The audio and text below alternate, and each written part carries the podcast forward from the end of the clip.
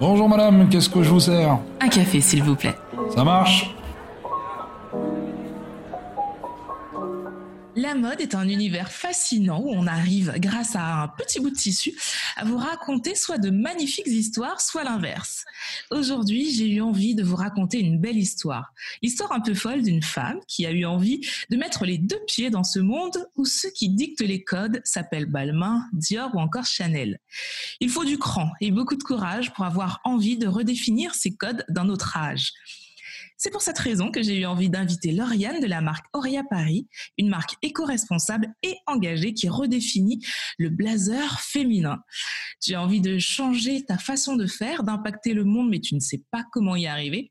Je suis Tia Brown Sugar and Touche à qui pense que les gens qui brillent n'éteignent pas les autres. Et autour d'une tasse de café, je t'emmène découvrir ces étoiles des gens qui, à travers leur parcours et leur histoire, partagent d'autres façons de vivre, de faire, de consommer, de penser, mais surtout changent les choses. N'hésite pas à t'abonner, commenter, noter et partager ce podcast pour m'aider à le faire découvrir. Bienvenue dans ma pause café avec Tia. Bonjour Lauriane. Bonjour Tia. Merci d'être là avec nous pour cette pause. Merci de me recevoir, c'est top. Alors, on va commencer par une question très facile, mais voilà, pour nous mettre dans l'ambiance, toi, tu es plutôt thé ou café? Je suis thé, jamais de café. C'est vrai? D'accord. Bon, ça me va. Ce sera une thé. Alors, pour, qu'on puisse euh, comprendre un petit peu la femme que tu es aujourd'hui, on va quand même remonter un petit peu le temps. T'étais quel style euh, de petite fille? Est-ce que t'étais celle qui cousait les vêtements euh, de ses poupées ou alors pas du tout, plutôt garçon manqué? T'étais comment petite? J'étais un petit peu garçon manqué, euh, mais pas tout à fait. J'avais beaucoup de, enfin, j'étais plutôt touche à tout, artistique. J'adorais faire des, petites maquettes, offrir des cadeaux autour de moi, et surtout, j'étais très créative dans le sens, j'aimais beaucoup la danse. J'en ai fait pendant longtemps. Donc voilà, plutôt discrète, mais pas trop. Euh, Il y avait un garçon manqué, ouais. ouais voilà, c'est ça, exactement. Comment se sont passées tes études et ton entrée dans la vie active? Alors moi, mes études sont plutôt bien passées, mais j'ai toujours travaillé parce que je viens d'un milieu assez modeste. Donc euh, pour moi, c'était essentiel de, faire des études. Euh, je pensais déjà à l'avenir, je savais pas trop sur quoi m'orienter, mais j'ai j'étais toujours attirée par, par les langues. Du coup, je me suis centrée vraiment sur le commerce international et sur la langue japonaise. Donc, j'ai fait une fac de japonais à Paris également. Génial. Ouais, plutôt, plutôt cool. Et euh, à côté de ça, ben, j'avais envie, euh, j'avais déjà une petite euh, envie d'intégrer le, le, monde du textile. Et du coup, j'ai après mon master 1, j'ai arrêté de. J'ai arrêté mes études, pardon, pour plutôt me consacrer sur une expérience, expérience vraiment terrain. Mmh. Euh, donc euh, j'ai intégré le groupe euh, Inditex, donc la marque Zara, pendant un an pour travailler. Puis après, je me suis spécialisée, j'ai repris mes études en alternance et je me suis spécialisée sur le marketing du luxe en alternance au sein du Swatch Group France, donc le premier groupe horloger au monde. Ah oui, quand même. Oui, quand même. Non, c'est super intéressant. Alors, donc, la, la mode, remonte quand même à un petit moment. Quoi. T'es pas arrivé dedans il y a deux jours. Ça fait quand même un moment que tu berces dans le milieu. C'est ça, exactement. Ça, c'est plutôt intéressant. À l'époque où tu euh, commences à travailler chez Zara, quel est ton regard justement sur la mode? Alors mon regard, il était un petit peu similaire à tout le monde. C'était plutôt un regard euh, quand on arrive, euh, voilà, on a on, a beaucoup de, rêves, euh, d'ambition. J'avais vraiment, je suis quelqu'un de nature très curieuse, donc j'adore apprendre des choses. Et là, j'avais vraiment envie de découvrir comment était fait un vêtement, les matières, les collections, l'ambiance, voilà, tout, tout ce qui a un attrait artistique, un peu stylistique aussi. Mmh et du coup, euh, bah, un petit peu comme tout le monde, en plus surtout à l'époque, j'étais euh, étudiante et euh, je travaillais à côté à, temps partiel pour payer mes études, donc budget plutôt limité. Donc pour moi, intégrer Zara, c'était à l'époque quelque chose de, de plutôt cool et, et, un super apprentissage avec des super équipes. Et la haute couture, tu voyais ça comment à l'époque? Alors, j'ai toujours aimé la haute couture parce que j'aime les, belles choses, euh, j'aime le luxe. D'ailleurs, j'ai fait du coup ma spécialisation en marketing du luxe. Après, euh, pour moi, c'était quelque chose d'un peu inatteignable. Justement, mon petit niveau, euh, voilà, ça me paraissait assez inatteignable, même si c'était quelque chose que je visais. Et du coup, je l'ai intégré pas forcément sur le textile, mais plutôt sur le Swatch Group France, puisque j'ai travaillé notamment en stage pour Balmain Swiss Watches, donc la licence de montre Balmain. D'accord. Est-ce que à cette époque, tu avais une notion d'écologie ou est-ce que ça te parlait ou pas du tout? Pas du tout. Je pense que j'étais un petit peu comme tout le monde. J'avais une certaine notion de l'écologie dans le sens, euh, voilà, je savais que j'étais sur un groupe euh, qui produisait très vite euh, et beaucoup. Voilà, production de masse, tout ça, je, l'avais un petit peu, mais après, j'avais pas une, une orientation éco-responsable et, et, assez consciente à ce moment-là, en fait. Et à quel moment, quel a été le, déclencheur de cette justement de cet état d'esprit éco-responsable?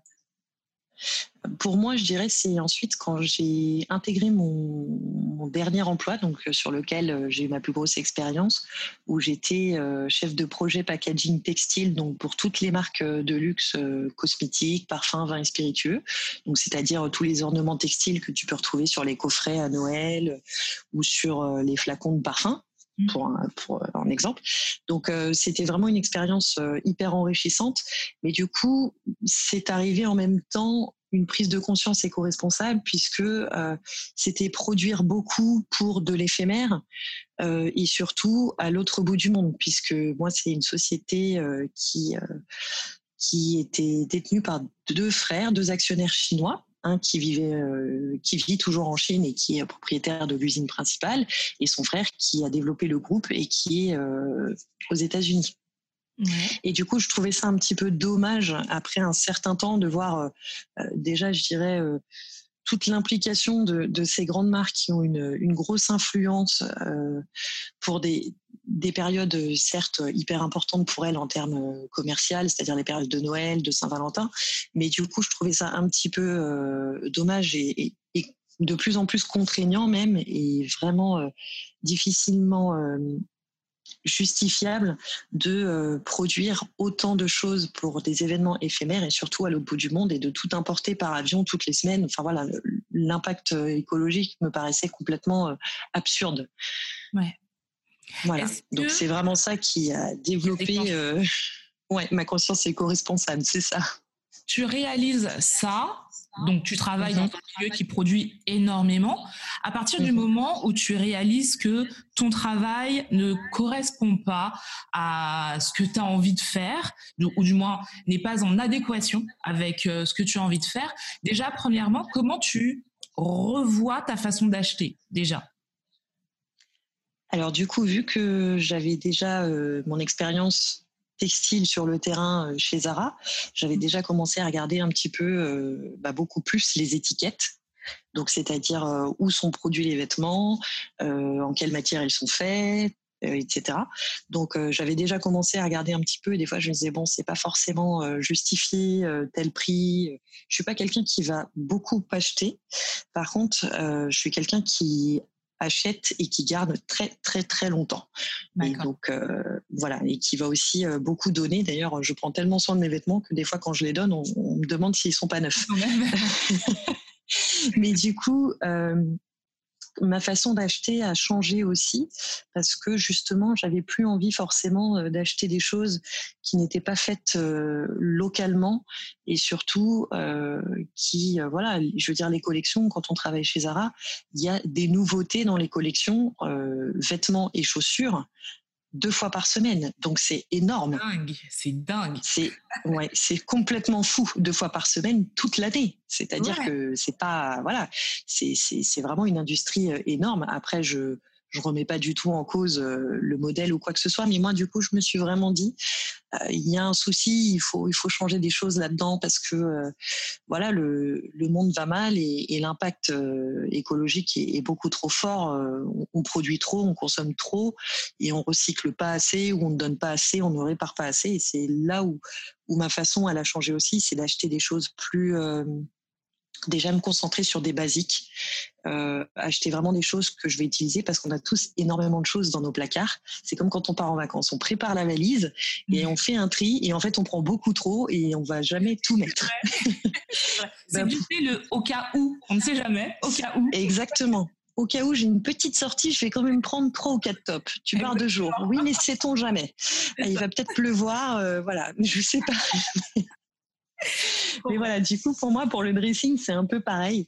Euh, du coup, je, je, me suis, voilà, c'est vraiment mon, mon leitmotiv, c'est euh, acheter moins et, et, mieux, et vraiment des basiques, des choses qui vont se mixer, qui vont durer dans le temps et qui vont, euh, voilà, qui, qui enfin après on peut toujours avoir des petites pièces un peu un peu super sympas. Je veux dire j'ai une paire de chaussures qui est jaune poussin donc je c'est sûr qu'en termes de basique exactement je ne juge personne mais euh, voilà, je pense que c'est important aussi de, voir ça et de faire un vrai tri. Et tous les ans, euh, je, je, fais un petit tri aussi. J'ai pas énormément d'affaires, mais je fais quand même un tri et je me dis bon, même si toi, euh, j'ai une affection particulière pour ce vêtement, je préfère le donner à quelqu'un qui va l'utiliser et qui va être trop content euh, plutôt que de le garder euh, à végéter dans mon, dans mon placard. Quoi. Ouais, je suis totalement d'accord avec toi. Et c'est vrai que moi qui, qui vis à Berlin, alors à Berlin, on a de la chance d'avoir des bornes euh, où on peut donner les vêtements un petit peu partout dans la ville. Et genre, mm-hmm. une borne à même, à même pas 100 mètres de chez moi. Donc c'est vrai que tous les ans, au moins deux fois par an, ben, je donne des vêtements parce que ben, je trouve ça. J'ai pas de famille à Berlin, donc au pire, j'aurais pu donner à ma famille, mais j'en ai pas. Donc je préfère donner, comme tu dis, à quelqu'un qui en a beaucoup plus besoin que mon armoire parce que au mhm. final j'ai des vêtements que je vais garder en me disant ce toujours ouais on ne sait jamais. Et deux ans après je me dis mais j'ai toujours pas mis ça fait deux ans. Donc là c'est ça. je me dis bon allez donne-le parce que tu le mettras pas de toute façon quoi c'est ça, exactement. Bah, il y avait un petit tips là-dessus, euh, notamment, bon, moi, j'affectionne tout particulièrement les, les blazers et, et j'en ai, euh, j'en ai pas mal, mais je les porte tous euh, et j'en ai depuis bien, bien longtemps. Il y avait un petit tips pour tout ce qui est porté justement sur un cintre, posé sur un cintre, c'est à chaque fois que je mets le vêtement, que ce soit une robe ou autre chose, Mmh je tourne euh, le, le, cintre en fait, et à la fin d'année, je vois quels cintres ont été tournés versus les autres, et je me dis ah bon, est-ce que j'en ai vraiment besoin ou pas? Je trouve que c'est une super méthode en fait. Ouais, ben je note parce que c'est vraiment une très très bonne idée. Merci. Bon bah cool, ravi que ça te plaise et que ça puisse te servir. Alors, Là, tu nous as parlé de ta façon de faire personnelle, mais comment tu fais à ce moment-là, quand tu as cette prise de conscience, au travail? Parce que au quotidien pour toi, chez toi, acheter moins, s'acheter plus consciemment, ok, ça euh, j'intègre. Mais quand tu travailles justement dans un groupe comme Zara, comment tu arrives à conjuguer ce travail qui produit beaucoup et ta conscience? Comment tu fais pour allier les deux à ce, moment-là? Alors à ce moment-là, je l'avais pas forcément, j'avais pas forcément du coup euh, non plus trop de, budget euh, à allouer aux vêtements, donc je n'achetais pas forcément énormément. Euh, parce que de toute façon, j'ai jamais été une céréale acheteuse. Je pense que j'aurais aimé, mais du coup, euh, depuis ma conscience éco-responsable s'est développée, donc de toute manière, je ne le ferais pas, même si je pouvais. Mais euh, c'est surtout arrivé après quand j'ai travaillé vraiment euh, dans le packaging textile, euh, donc tout ce qui est ruban et nœuds. Et je pense que c'est quand même faisable parce que j'ai du coup toujours des amis très proches de moi qui travaillent sur le, au groupe Inditex, dans le groupe mmh. Inditex, donc chez Zara ou Bershka ou voilà. Et ils sont eux-mêmes assez conscients et, et, ils vont pas acheter autant parce que on peut différencier le, le travail de, de, de, son comportement personnel euh, en fait. Après, on peut ne pas être d'accord avec euh, la politique d'entreprise, avec l'évolution, avec euh, voilà, avec tout ce qui se passe. C'est pour ça, moi d'ailleurs, que j'ai quitté mon, que j'ai négocié une, un départ avec mon ancien employeur, parce que justement, tout ce côté euh, euh, brainstorming beaucoup trop poussé pour savoir euh, la souplesse du ruban pour Noël, alors qu'au final, euh, c'est passé des mois à développer un ruban avec un nœud qui est positionné dans les magasins chez Sephora ou chez Marionneau à l'envers hein, par le staff. Ouais, non mais complètement. Alors que bon, nous on sait euh, à, 2 à deux millimètres près, on, on a eu euh, trois semaines, euh, voilà où, où on n'était pas bien parce que ça ne convenait pas et on avait du mal à faire intégrer aux équipes marketing que c'était coupé à la main et que pour éviter que les personnes se brûlent les doigts, bah, 2 mm pour nous c'est important ouais. euh, pour faire des nœuds euh, ou des boucles de ruban. Euh, voilà, c'est ce qui moi m'a poussé après à, à partir parce que j'étais plus en accord justement avec l'éco-responsabilité, avec ma manière de voir les choses et j'avais envie de changer les choses. C'est là où j'ai pris ma responsabilité et je me suis dit bon, c'est pas possible, euh, je peux plus continuer, le, le, travail que je fais est génial, mais ça correspond plus à mes valeurs, donc il faut que je change. Voilà. Et justement, tu vas, comme tu le dis, tu changes en créant carrément ta marque. Oui. Alors moi, je trouve ça énorme. Je suis toujours bluffée par des gens qui se disent, bon, écoute, aujourd'hui, ce que je fais, ça ne me plaît plus, c'est plus en adéquation avec la personne que je suis. Donc, je vais créer ou je vais faire quelque chose qui me correspond. Je suis toujours bluffée parce que je trouve ça tellement courageux, surtout actuellement où on sait que quand même l'économie n'est pas forcément mhm. euh, au beau fixe, où les choses sont quand même assez difficiles à mettre en place, toi, tu as le cran de dire non, j'ose, je crée ma marque. Est-ce que tu peux nous parler d'Oria Paris? Alors, je veux bien et avec grand plaisir parler d'Oria Paris. Donc, euh, juste, je vais répondre sur ce que tu viens de dire. Effectivement, il faut du courage ou, je pense, de l'inconscience aussi. C'est un mélange des deux, je crois. C'est ça, exactement. Pour un petit peu des deux, je pense, parce que surtout en, période actuelle, euh, c'est très compliqué, mais, mais il faut le faire. Si, si euh, les auditeurs ont envie, il faut, il faut se lancer. Et du coup, euh, Oria Paris, bah, c'est une marque féminine de veste blazer qui est engagée pour l'environnement et pour les femmes. Donc, comment on s'est engagé? Euh, pour l'environnement, bah, c'est euh, du coup l'utilisation de matériaux recyclés qui sont produits en France et en Italie qui sont véganes. Euh, la doublure intérieure est biodégradable en terre, donc elle ne va pas euh, se désintégrer sur euh, la personne. Hein. C'est une matière textile qui a été développée spécifiquement et qui est durable. Enfin voilà, qui a plein de, de propriétés juste génialissimes, qui est d'origine végétale. Et c'est un engagement aussi pour une économie circulaire, donc une production en Europe de l'Ouest uniquement Mhm. pour la transparence, pour un prix juste et surtout pourquoi un engagement pour les femmes? Déjà, c'est une marque qui est inclusive, elle est disponible du XS au double XL parce que la mode aussi, bah, c'est pas que du S au L, hein. il, y a, il y a toutes les morphologies et c'est bien de pouvoir euh, répondre euh, à ça aussi. Hein, parce que tout le monde peut avoir du style, euh, ou en tout cas avoir envie d'avoir son propre style et pouvoir accéder à des marques qui leur proposent ça. Et aussi, surtout, pourquoi un engagement pour les femmes? Mais en fait, il y a une étude euh, en 2018 qui est sortie et qui m'a donné en fait ce déclic. Euh, présentant le manque de poches fonctionnelles pour les femmes. Donc, c'est-à-dire qu'elle présentait euh, sur une étude de plusieurs marques de jeans, c'est une étude qui est disponible en anglais, que seulement 10% des poches de jeans pour les femmes pouvaient contenir une main de taille moyenne, contre 100% pour les hommes. Donc, c'est-à-dire que, ouais, c'est dingue, mais en fait, c'est hyper évident parce que. Dis-nous pourquoi Parce que Parce que justement, sur ton site, alors je fais juste une parenthèse par rapport à, ta, société. Ce que j'ai aimé, moi, le, gros coup de cœur que j'ai eu, c'est la transparence qu'il y a euh, sur ton site quand on y va. Et en fait, tout est dit, mais vraiment clairement, euh, où sont créés les vêtements. Euh, euh, tout est vraiment très très clair. Et c'est vrai que il manque très très très souvent cette transparence au niveau des marques qui se disent éco-responsables.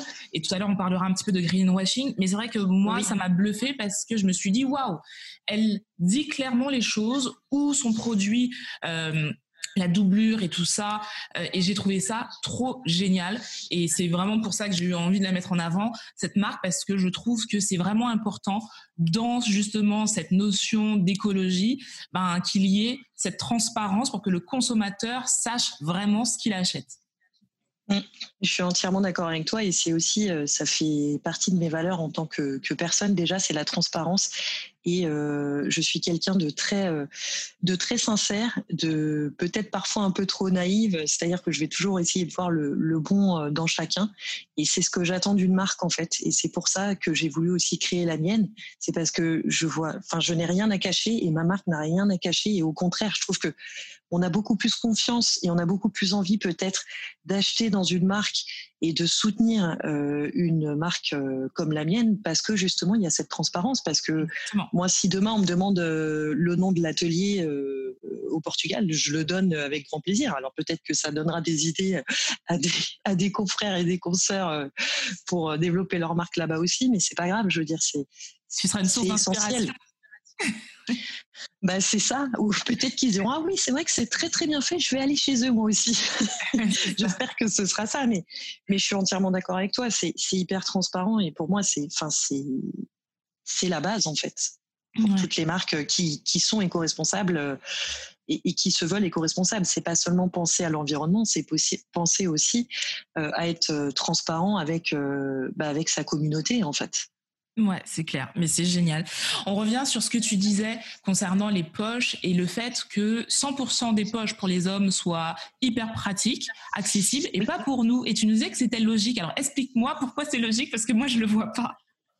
Alors quand je disais que c'était logique, c'est que en fait euh, c'est quelque chose qui est inhérent euh, aux vêtements des femmes et nous on ne le on ne le voit pas. Alors qu'en fait si tu regardes à chaque fois que j'achète un blazer ou un manteau, euh, il n'y a jamais de poche ou s'il y en a une, elle est toute petite, je ne peux rien mettre dedans, il n'y a pas de fermeture, euh, elle n'est pas sécurisée. Donc c'est pour ça quand j'ai lu cet article, je me suis dit mais oui, mais c'est vrai. Enfin, oui, c'est hyper logique ce qui est marqué. C'est tellement devant nos yeux qu'on ne le voit plus en fait, parce que c'est complètement intégré dans la dans la, réalité d'aujourd'hui.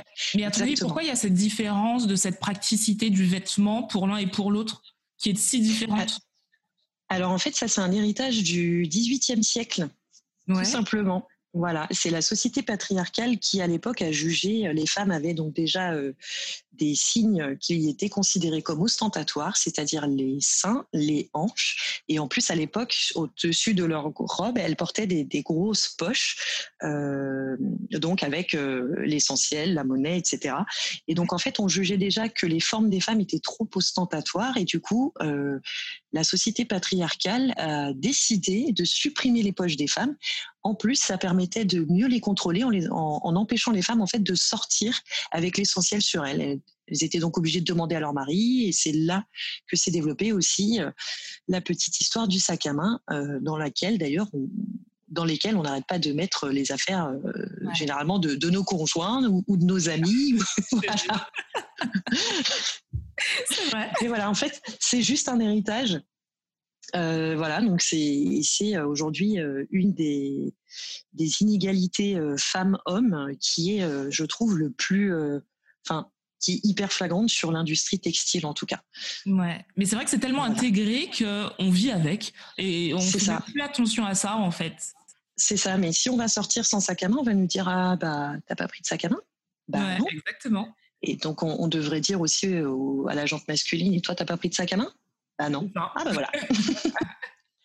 et donc, toi, tu t'es dit, je vais créer un blazer avec des poches pratiques.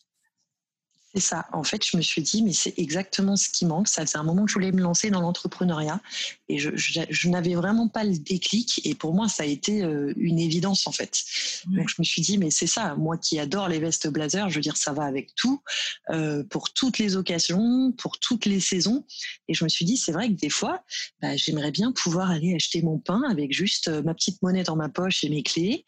j'aimerais bien pouvoir sortir avec des amis sans avoir à, avoir une pochette sur moi et à choisir, bon, c'est laquelle qui se sacrifie ce soir pour prendre les affaires des autres. Voilà. Et, ou faire comme nos collègues qui partent déjeuner, enfin anciennement mes collègues, on partait déjeuner le midi, hop, ils mettaient leur portefeuille dans leur poche et c'était parti quoi liberté de mouvement euh, enfin voilà simplicité euh, et c'est vraiment ce que je me suis dit c'est vraiment ça qu'il faut apporter aux femmes c'est ça qui manque aujourd'hui aux femmes et en plus, moi, ce que j'aime bien dans le concept de ton blazer, c'est que ça reste féminin. C'est-à-dire que tu t'es pas dit, je vais créer une veste d'homme pour femme. C'est vraiment une veste pour femme, mais avec ce côté pratique de la poche. Exactement. Exactement. Bah pour moi, euh, qui est justement cette dimension, euh, déjà j'adore les blazers et du coup je, connais un petit peu, euh, enfin j'avais déjà en tête le style du, du blazer intemporel, c'est-à-dire légèrement cintré, un petit peu long mais pas trop. Voilà, pour moi je, je pense qu'on peut tout associer. On peut associer style, praticité et éco-responsabilité. Et je trouve ça dommage. Euh, je trouverais ça dommage, en tout cas, que euh, des marques euh, choisissent de, de, sélectionner seulement un ou plusieurs aspects à ce niveau-là, parce que on peut être une femme, on peut être féminine, on peut être, on peut avoir besoin de, de praticité, de, de liberté et d'avoir un produit qui est statutaire et éco-responsable et bon pour la planète euh, et bon pour soi aussi, pour son image, pour euh, se sentir plus forte en fait. Pour moi, ça va de soi. Ouais, totalement. Et je pense que ce, ce sera, en tout cas, je l'espère. Je suis un petit peu comme toi, je suis un petit peu naïve comme toi. j'espère que ce sera vraiment l'entreprise de demain. C'est-à-dire que demain, quelqu'un comme toi qui veut créer une boîte, peu importe dans quel secteur, et cette mhm. cohérence de se dire c'est un ensemble aujourd'hui. Si je crée un truc, c'est un ensemble et il y a tous ces paramètres, que ce soit l'écologie, que ce soit l'humain, que voilà, il y a tous ces paramètres à prendre en compte et pas que se faire de l'argent. Et j'ai vraiment envie que les gens se disent bah oui, l'entreprise de demain, c'est ça. C'est exactement ça. Et je pense que là, avec la situation actuelle, c'est justement, il y a de beaucoup plus, il y a de plus en plus de personnes qui se lancent, euh, justement parce qu'ils se rendent compte que euh, là où ils sont, ils, n'ont pas ça, en fait, et que c'est essentiel. Ouais, clairement. Est-ce que Auria Paris, ça a été ta première euh, structure que tu as créée, ta première boîte? Alors en termes d'entreprise, oui, c'est la première. Après, moi, j'avais créé il y a quelques années une association de danse, par contre, voilà. Donc non, mais ça compte.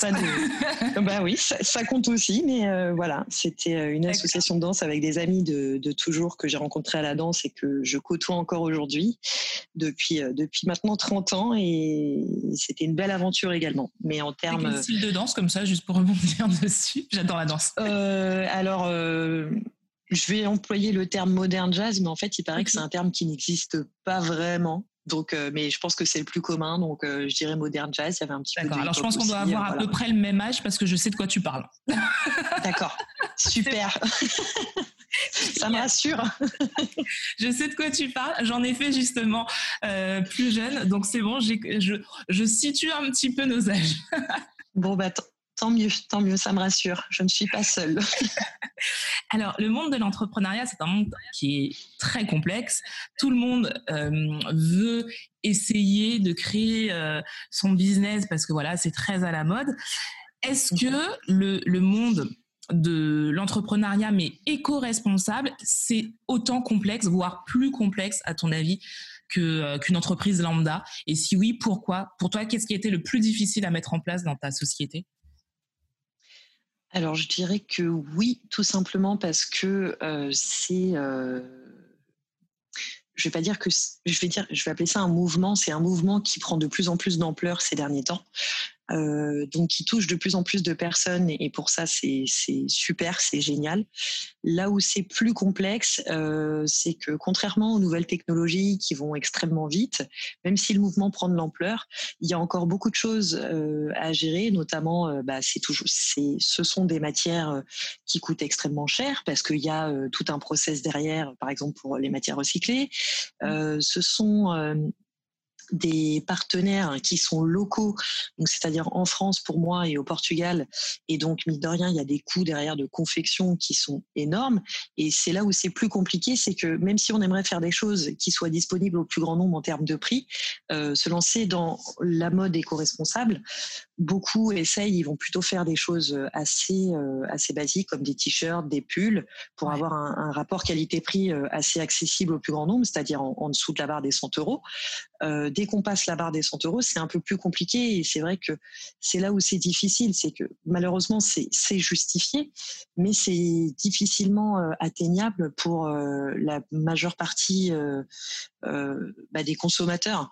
Donc c'est là où c'est compliqué aussi de se lancer sur ce type euh, déjà dans l'entrepreneuriat, hein, c'est difficile, mais surtout dans la mode éco-responsable, il y a des tendances. Hein. Actuellement, c'est vraiment euh, les baskets euh, recyclées, zéro déchet, c'est vraiment ce qui cartonne le mieux, parce que déjà c'est unisexe, et, tout le monde adore les baskets, il y a une grosse tendance dessus.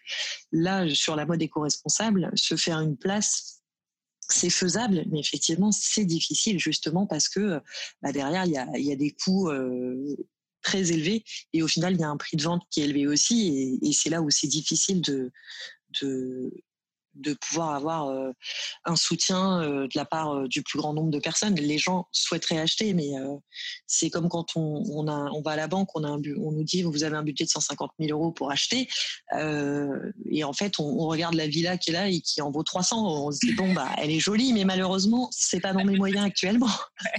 Bah, c'est un peu ça, voilà.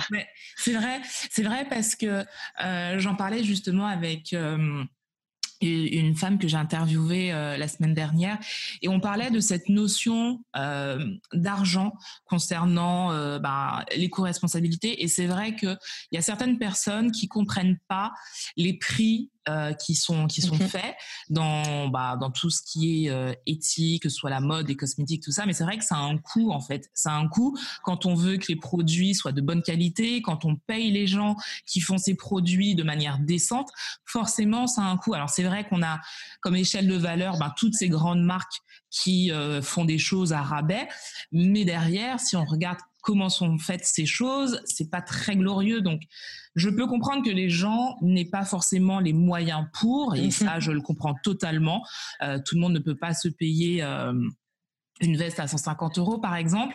Mais c'est vrai que, à côté de ça, j'ai envie de dire, on peut aussi voir les choses différemment, c'est-à-dire au lieu peut-être d'acheter euh, toutes les semaines, ben, peut-être acheter moins, mais acheter mieux.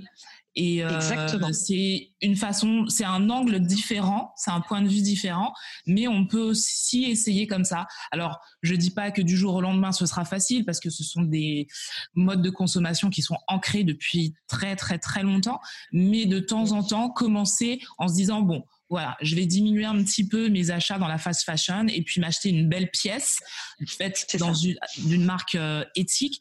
Elle coûtera plus cher, mais au moins elle va me durer plus longtemps elle sera de bonne qualité et les gens qui ont fait euh, cette pièce ben, seront bien payés. Donc je me dis que ça peut aussi être une façon de voir les choses. Exactement.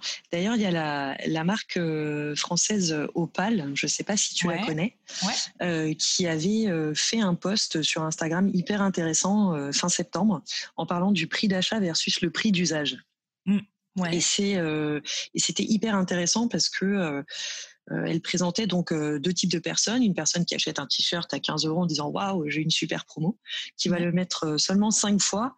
et du coup, en fait, ça lui fait au final un coût d'usage à 3 euros parce que bah, c'est pas quelque chose de qualitatif, ça va pas durer longtemps. Et puis surtout, il va en racheter d'autres derrière. Donc, il va vite l'oublier, son t-shirt. Ouais, Versus une personne qui achète un t-shirt pour une fois plus à un prix beaucoup plus juste, donc à 45 euros, mais qui va le porter 20 fois. Et là, le coût d'usage, il est à 2,25 euros au final.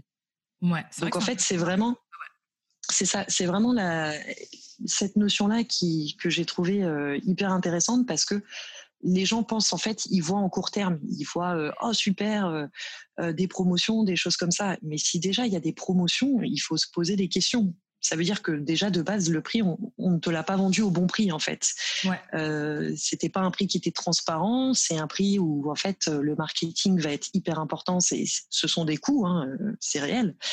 Euh, on peut pas vendre au prix de revient, sinon euh, si on pouvait le faire, on le ferait tous. Mais euh, je suis d'accord avec toi, c'est ce sont des habitudes malheureusement et qui sont hyper développées parce que la fast fashion elle est présente partout tout le temps et mine de rien on va pas jeter la pierre, euh, on va jeter la pierre à personne. Enfin, moi aussi, ça, m'arrive encore des fois. Euh, voilà, j'ai besoin d'un jean, je vais peut-être aller l'acheter aussi. Bien sûr, bien mais sûr. Je, je sais qu'il va me durer longtemps.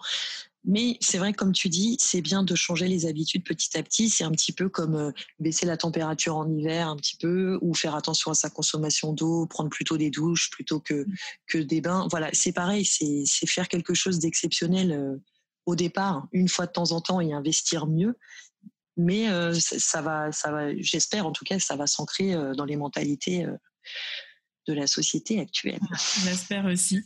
Quelles sont les choses que tu as apprises par toi-même quand tu as créé Auria Paris que, que tu aurais aimé savoir avant? Des choses, tu t'es dit, waouh, ça c'est balèze quand même.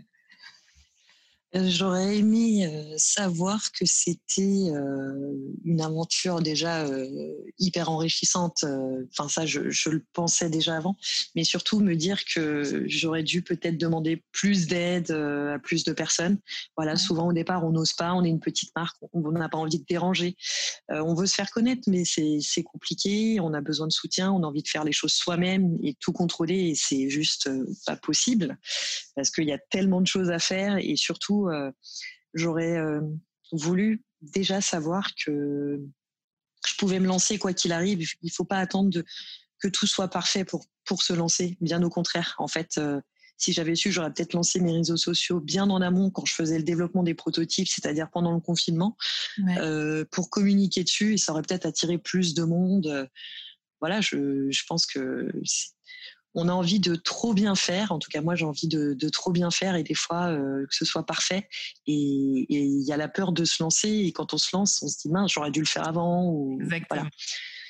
Ouais, non, je comprends totalement. Je suis comme, je suis comme ça, mais c'est vrai que, alors, ça part d'un bon sentiment, c'est vrai, mais euh, on, on, perd du temps à peut-être chercher une perfection qui n'existera de toute façon pas.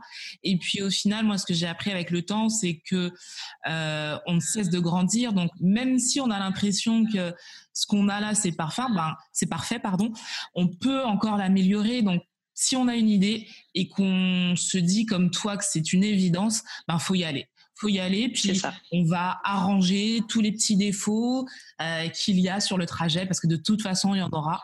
Euh, et, puis on voit ce qui se passe. On voit ce qui se passe. Et t'as bien fait. T'as bien fait parce que les vestes sont très belles. Merci. ah oui, j'y mets tout mon cœur en tout cas. On doit le principal. Ouais, c'est clair. On doit penser à quoi quand on crée une marque éco-responsable? Les choses oh importantes à avoir en tête.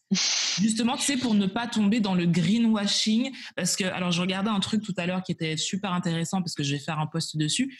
Mais c'est vrai que des fois, les marques, alors, je pense qu'il y a beaucoup de marques qui euh, jouent sur cette notion de greenwashing. je pense qu'elles savent très bien ce qu'elles font et que voilà, il y a une tendance et qu'elles surfent dessus. Mais je pense aussi qu'il y a des marques qui, malheureusement, peut-être par faute de connaissances ou d'accompagnement, tu sais, comme tu disais, des fois font mal les choses et des fois c'est pas intentionnel. Donc, comment on fait pour ne pas faire du greenwashing quand on veut être une marque éco-responsable? On doit penser à quoi? Bah, La transparence, c'est ce qu'on disait tout à l'heure. Hein. Donc, euh, en fait, c'est euh, comment, euh, comment la marque va être perçue et, et, sur tous les aspects, surtout. C'est-à-dire, c'est bien de faire euh, une veste euh, en coton recyclé, mais euh, où est-ce qu'elle est produite? Enfin, Là, on a vu le souci avec le coton justement chinois et les Ouïghours. Enfin, je veux dire, c'est fou parce que aujourd'hui, le coton, tout le monde dit ah ben c'est du coton, c'est génial. Alors c'est une super matière, mais du coup, justement, il faut penser à ça. Il faut penser à l'impact, euh, faut penser à la production, savoir si euh, euh, bien choisir ses partenaires, savoir si ses partenaires sont engagés, s'ils ont des certifications, s'ils sont aussi également transparents. Je veux dire, euh, moi, si mon partenaire au Portugal ou euh, l'usine française qui fabrique la matière principale recyclée n'était pas totalement transparente avec moi quand j'ai fait des demandes de, de certificats ou de documents, déjà c'est là où il faut se poser des questions. Il faut en fait euh, se mettre à la place du consommateur final qui va vouloir avoir les réponses. Donc c'est ça, c'est chercher des matières qui sont euh, bien pensées, qui sont qui ont un impact, euh, je dirais,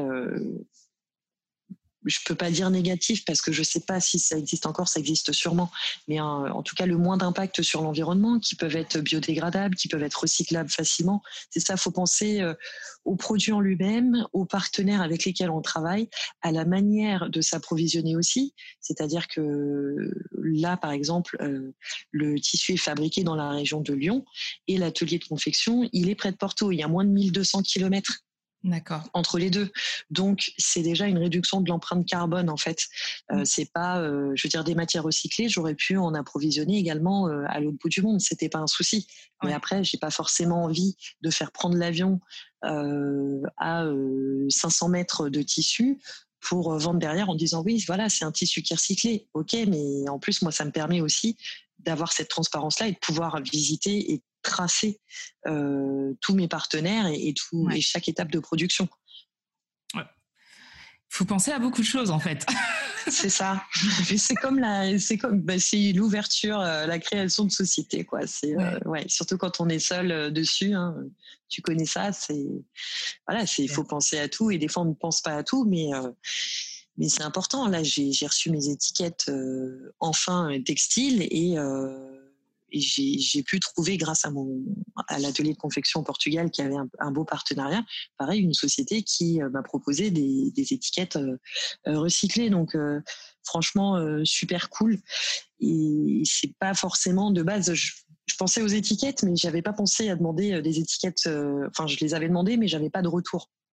Et donc là, c'est top d'avoir trouvé un partenaire qui justement a joué la transparence aussi et qui m'a dit mais elles sont certifiées, euh, voilà, euh, c'est euh, comme comme le tissu extérieur, c'est recyclé de bouteilles plastiques post consommation, etc. Elles sont sans substances nocives. Voilà, donc, et, mine de rien, un prix qui était tout à fait acceptable pour quelque chose qui est produit localement et, et, surtout qui a une responsabilité environnementale derrière c'est énorme. Est-ce que tu as eu euh, recours à des aides, des subventions, des choses comme ça en tant que jeune entrepreneur ou pas du tout? Alors pas du tout, dans le sens où euh, je n'ai pas forcément fait la demande. J'ai j'ai participé là euh, un, un, concours, un appel euh, pour des dotations euh, financières et accompagnement pour euh, Créatrices d'avenir qui a reçu apparemment 450 candidatures. Donc, voilà, et qui est en train de sélectionner justement les projets, les projets d'avenir. Hein c'est le cas de le dire. Après, par contre, j'ai eu un accompagnement, c'est-à-dire je suis allée voir euh, la chambre des commerces et industries euh, proche de chez moi, qui m'a conseillé, euh, qui m'a dit plutôt bon, écoutez, pour ce que vous faites, le Portugal c'est mieux parce que la France ça va être très compliqué parce que vous avez des petites quantités, vous mmh. voulez un prix qui est acceptable et, et pour le plus de monde possible et de Made in France, en tout cas la fabrication, la confection française c'est très cher. Enfin voilà, j'ai eu un accompagnement là-dessus. Mais après, en termes de subvention, euh, je n'en ai pas eu. C'est vraiment euh, de l'apport personnel. D'accord. J'ai vu, euh, alors justement parce que je, alors à ma petite échelle, je participe à ton projet, mais d'autres personnes peuvent le faire. Est-ce que tu peux nous dire comment? Alors, tout simplement sur la plateforme Ulule. Donc, Ulule. Si tu peux dire ce que c'est aussi, parce que moi, je connaissais pas du tout. Je l'ai découvert grâce à ton site. Donc, si tu peux expliquer aussi. Ah super. Eh ben, écoute, euh, pas de souci. C'est euh, bah, déjà merci d'avoir participé aussi, contribué au projet, c'est top. Merci. Euh, merci à toi vraiment. C'est d'une grande aide et de me recevoir aujourd'hui aussi, c'est super cool. alors Ulule, c'est une plateforme de crowdfunding, donc c'est vraiment du financement participatif. C'est-à-dire qu'il y a plein de projets qui sont postés en ligne. Il y a des porteurs de projets comme moi qui postent des projets, des idées avec le détail et qui proposent des contreparties. Donc en fait, c'est-à-dire qu'on recherche des contributeurs et contributrices des personnes qui sont prêtes à soutenir le projet sur la plateforme et en contrepartie, elles vont avoir soit euh, des contreparties, c'est-à-dire euh, des réductions, soit euh, des petits cadeaux, ça peut être des cartes postales. Enfin voilà, c'est chaque porteur de projet qui choisit en fait la contrepartie qu'il souhaite proposer aux contributeurs et contributrices. Donc pour ma part, comme c'est euh, en termes de prévente. C'est-à-dire que moi, pour lancer la production, il faut que je fasse au moins 100 euh, préventes, c'est-à-dire 100 pièces euh, vendues. Et du coup, pour avoir un maximum de soutien, je propose pour les premiers contributeurs des réductions allant jusqu'à 40%. Et après, c'est par palier. Ensuite, pour les 100 premiers contributeurs, c'est 40%. Ensuite, ça passe à 33%, etc., etc. Mais ça permet du coup d'avoir un produit bah, qui est innovant, de soutenir un entrepreneur local euh, et qui a envie de bien faire les choses et lui permettre aussi de réaliser son projet parce que c'est un coût financier, hein, l'achat des matières premières, la confection, ça coûte énormément d'argent. Donc ça permet en fait de financer ça en amont et en plus d'avoir un produit innovant euh, à un prix vraiment euh, concurrentiel. Donc après, bah, la campagne est en cours hein, sur Ulule. Exactement. Voilà, donc euh, allez-y. je mettrai ça euh, en barre d'infos, mais vraiment soutenez ce projet parce que il est vraiment top. Alors moi j'ai j'ai un faible pour les femmes qui qui font des choses. Je suis à fond euh, girl power, donc voilà. donc ça me parle forcément déjà beaucoup. Mais c'est vrai qu'en plus de ça, hormis le fait que ce soit une femme qui qui fasse quelque chose de super, le projet en lui-même est vraiment très beau quoi. moi les blazers, mm. alors J'en ai quelques-uns. Alors c'est marrant parce que c'est vrai que je suis mode, mais je suis mode plutôt jusqu'à récemment plutôt garçon manqué. Donc ce qui fait que euh, j'ai eu en fait j'ai eu des périodes très féminines. Après je suis passée à garçon manqué et là je mixe les deux. Et puis c'est vrai que la mode berlinoise fait que je peux m'éclater. Et donc j'ai pas beaucoup de blazers et il me fallait un blazer noir en plus. Donc le truc, c'est que cette marque correspond totalement à ma vision de l'achat, à ma vision de la mhm. conception du produit. Et euh, juste pour ça, je trouve que c'est super cool de soutenir des marques comme ça, qui sont transparentes, qui font des choses bien et qui œuvrent pour que l'avenir soit meilleur. Quoi. Donc, euh, vraiment, allez voir sur la plateforme Ulule. Et euh, si vous pouvez, financièrement, allez-y, soutenez Oria Paris. Vraiment.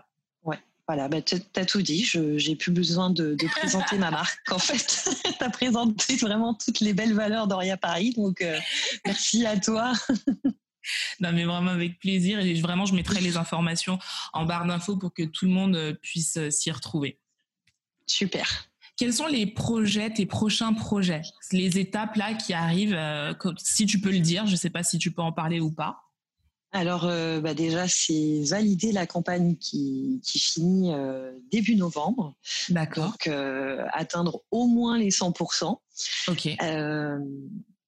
voire plus. Hein ce serait mieux si c'était plus. Ah ça permet de faire beaucoup plus de choses. Après, euh, là, bah, justement, j'essaye euh, de, gagner en visibilité, de faire connaître le projet auprès du plus grand nombre. Euh, l'objectif ensuite, c'est justement de développer un e-shop en propre sur euh, oriaparis.com. Pour le moment, c'est juste une page classique. Il n'y a pas encore de e-shop mis en place. C'est pouvoir développer des nouveaux blazers avec euh, toujours beaucoup de style, euh, de l'éco-responsabilité, des matières peut-être plus naturelles mmh. et toujours des poches. Et aussi développer un bureau en fait pour avoir euh, du soutien, faire un appel de fonds pour des investisseurs pour avoir du soutien et pouvoir développer la marque et aussi étendre la gamme sur euh, j'aimerais beaucoup sur des manteaux euh, et éventuellement sur sur des bas aussi sur des pantalons, sur des jeans avec des vraies poches quoi. Voilà, ce serait top. Aujourd'hui, vous êtes combien sur vous as une équipe de combien de personnes? Aujourd'hui, je suis seule sur le projet et ah je ouais, ouais, ouais, ouais. et je oui, c'est comme tu dis. Je suis seule sur le projet, mais après, je, suis accompagnée. Enfin, je j'ai euh, Sabrina, donc, qui est euh, l'ambassadrice principale Oria Paris, qui pose euh, surtout sur tous les shootings, qui m'aide aussi qui est une amie d'amis et qui m'aide euh, euh, sur tout ce qui est direction artistique euh, justement. Elle a plein d'idées et donc je passe par elle en tant que, prestataire parce que c'est ce qu'elle fait aussi. Elle est freelance et du coup ça, ça m'aide à avoir un œil neuf et, d'autres idées et surtout elle me remonte le moral mmh. pendant les petits moments un peu down qu'on peut avoir, hein, surtout lancement de projet et surtout sur les campagnes Ulule parce qu'il y a toujours des moments où, où c'est un peu il y a un passage à vide et du coup c'est là où c'est le, plus complexe, je dirais. Si on ne devait retenir qu'une chose, soit de toi, de ton expérience ou quelque chose que tu aimerais partager avec nous, ce serait quoi? Eh ben, je dirais que c'est surtout euh, le fait que je sois, euh, j'ai un profil un petit peu atypique, que je sois polyvalente et curieuse de tout. Je pense que c'est c'est ce qui fait euh, mon identité, mais du coup l'identité aussi d'Oria, c'est justement de pouvoir proposer des belles valeurs sur, différents aspects. C'est l'envie de, d'aider les femmes. Voilà, c'est vraiment la vision d'un monde meilleur pour demain. Et je pense que c'est, mon parcours un petit peu atypique parce que voilà, j'ai fait une fac de japonais, j'ai, travaillé dans le textile, j'ai travaillé pendant toutes mes études, j'ai fait du commerce international.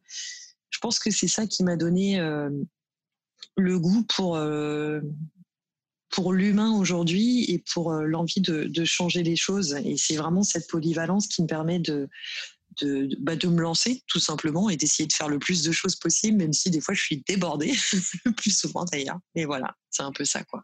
D'accord. En tout cas, merci pour ce moment passé avec nous. C'était vraiment super agréable. Merci de nous avoir fait découvrir ton univers et euh, ta marque Oria Paris.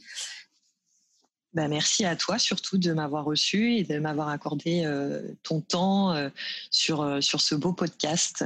Franchement, merci beaucoup. Pour vous qui nous écoutez, donc comme je vous ai dit, je vous mettrai toutes les informations pour soutenir cette marque en barre d'informations. Et vous retrouvez le podcast tous les mardis, que ce soit sur iTunes, Spotify et maintenant sur SoundCloud. N'hésitez pas à commenter, partager si vous aimez cet épisode. Ça me permet d'avoir un petit peu plus de visibilité et franchement, je crois que j'en ai besoin en ce moment. Donc je vous remercie d'avance et je vous dis à la semaine prochaine. Bisous bisous.